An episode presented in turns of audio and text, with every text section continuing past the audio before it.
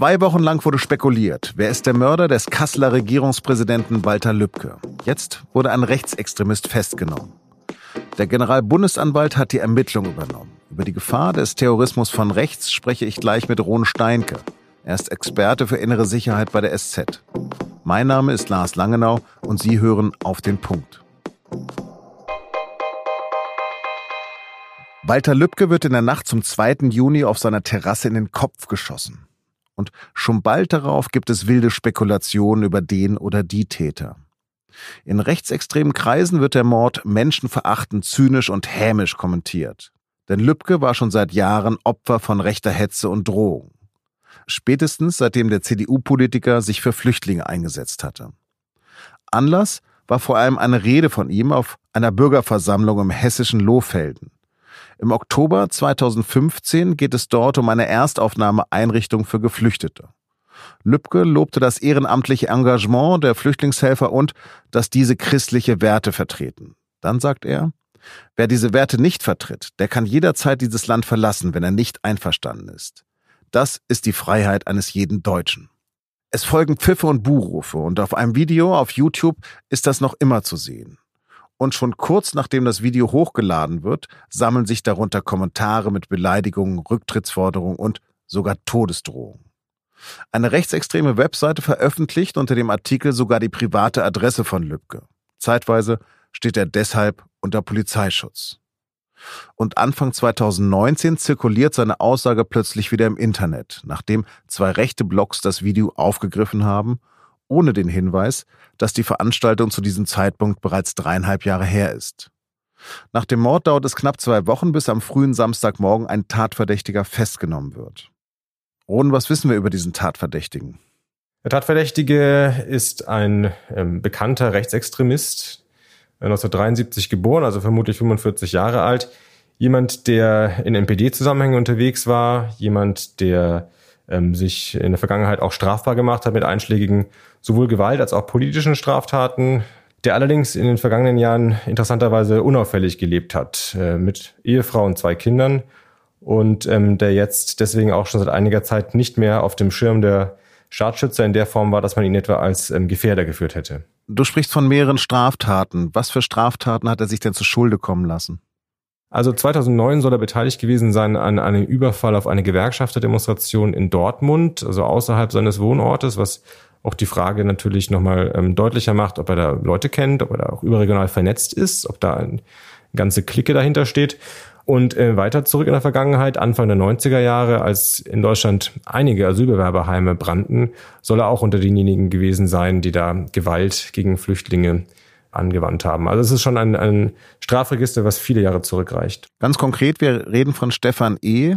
Woher kommt er? Stefan E. ist äh, aus Bayern, kommt aus Lingenfels gebürtig, 1973 geboren, ähm, ist dann nach Kassel gekommen, also es ist eine äh, rein westdeutsche Biografie. Wohin richten sich gerade die Ermittlungen, dass er ein Einzeltäter war oder steckt dahinter vielleicht ein rechtsextremes Netzwerk? Er selber schweigt ähm, und ähm, das wird die große äh, Aufgabe sein, zu gucken, ob andere noch eingeweiht waren. Es wäre nicht undenkbar, dass er das sozusagen als einsamer Wolf auf eigene Faust alles gemacht hat.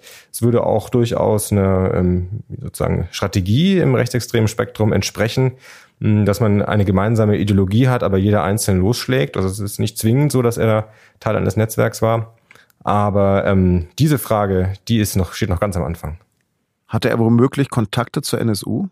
Also Kassel, die Stadt, in der der Mord passiert ist, die Stadt, in der er lebt, ist auf jeden Fall ein Hotspot der rechtsextremen Szene, ist auch ein Tatort gewesen der NSU-Mordserie. Aber darüber hinausgehend gibt es bisher keine Belege oder keine Hinweise darauf, dass es da einen engen Zusammenhang gibt. Warum ist Lübcke eigentlich zum so ein Feindbild der Rechten geworden?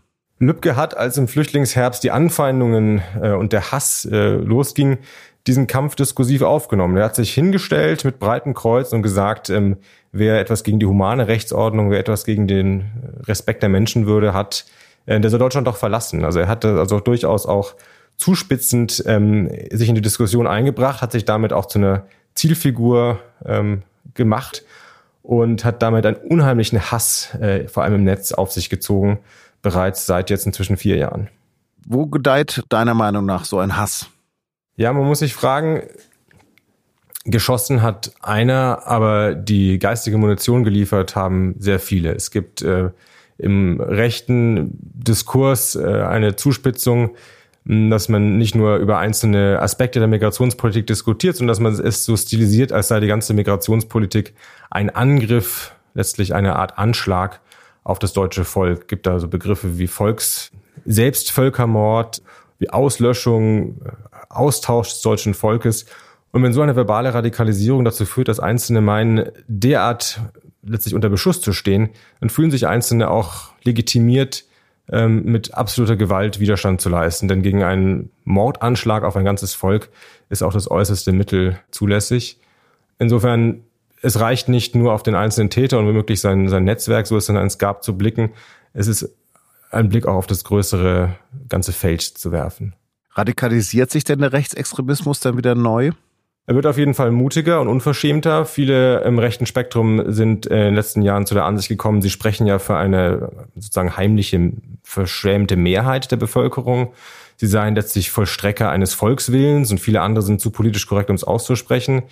Ähm, sie fühlen sich ermutigt durch einen insgesamt gesellschaftlichen Diskurs, der rechts ähm, weniger Tabus kennt, als es in früheren Jahren der Fall war. Und insofern ähm, ist die Gefahr da deutlich gewachsen. Wie viele Morde oder wie viele politische Morde gibt es denn in der Geschichte der Bundesrepublik oder an welche politische Morde kannst du dich erinnern? Es gab in jüngerer Zeit einen Anschlag auf die Kölner Oberbürgermeisterkandidatin Henriette Reker, die Gott sei Dank diesen Anschlag überlebt hat. Es gab einige Anschläge ähm, auf Politiker, auf Politikerbüros, aber was heute zum ersten Mal zur Gewissheit zu werden scheint, ist ein vollendeter Mordanschlag auf einen Politiker in Deutschland mit rechtsradikaler Motivation, das hat es in der Form nicht gegeben in den vergangenen Jahrzehnten. Das ist etwas Neues. Die RAF, linksextremistisch motiviert, hat auch politische Funktionsträger ins Visier genommen. Von rechts richtet sich die Gewalt bisher gegen äh, sozusagen Wehrlose, gegen Zivilisten, gegen Flüchtlinge. Das mindert auch in keiner Weise zum Beispiel die Mordserie des NSU.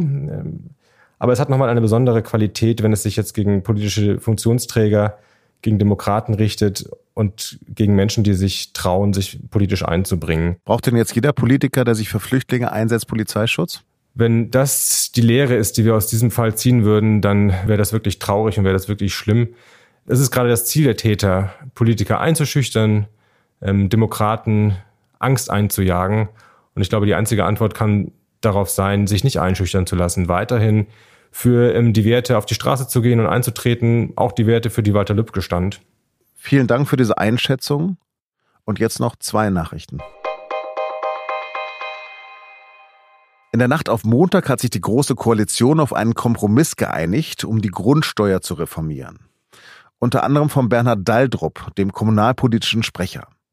Er kritisiert gegenüber der Süddeutschen Zeitung, dass Länder wie Bayern dadurch eigene Wege gehen können. Das bedeute mehr Bürokratie, es zersplittere das Recht, belaste die Wirtschaft und sei grundsätzlich nicht gerecht. Statt über gleichwertige Lebensbedingungen zu reden, riskiere man 16 verschiedene Grundsteuermodelle. Iran will sich nicht mehr an zentrale Auflagen des Atomabkommens halten. Ab dem 7. Juli will Teheran Uran wieder so hoch anreichern, wie es der Bedarf des Landes erfordere. Das sagte der Sprecher der iranischen Atomenergiebehörde. Außerdem werde man binnen zehn Tagen den vereinbarten Grenzwert für Uranvorräte überschreiten.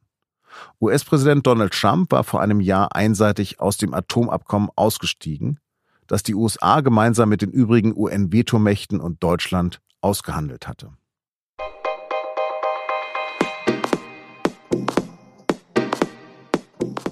Seit Tagen gibt es in Hongkong Massenproteste mit Hunderttausenden Demonstranten, vielleicht sogar Millionen. Es geht um ein Gesetz über die Auslieferung ins Ausland, auch nach China. Das wurde zwar vorerst gestoppt, aber eben noch nicht komplett gestrichen. Außerdem verlangen die Demonstranten den Rücktritt der Regierungschefin. Wie angespannt die Lage ist, lesen Sie in einer Reportage unserer Korrespondentin Lea Däuber in der SZ von Dienstag. Mit Digitalabo gibt es den Text schon ab Montagabend. Redaktionsschluss für Auf den Punkt war 16 Uhr. Danke fürs Zuhören und bleiben Sie uns gewogen.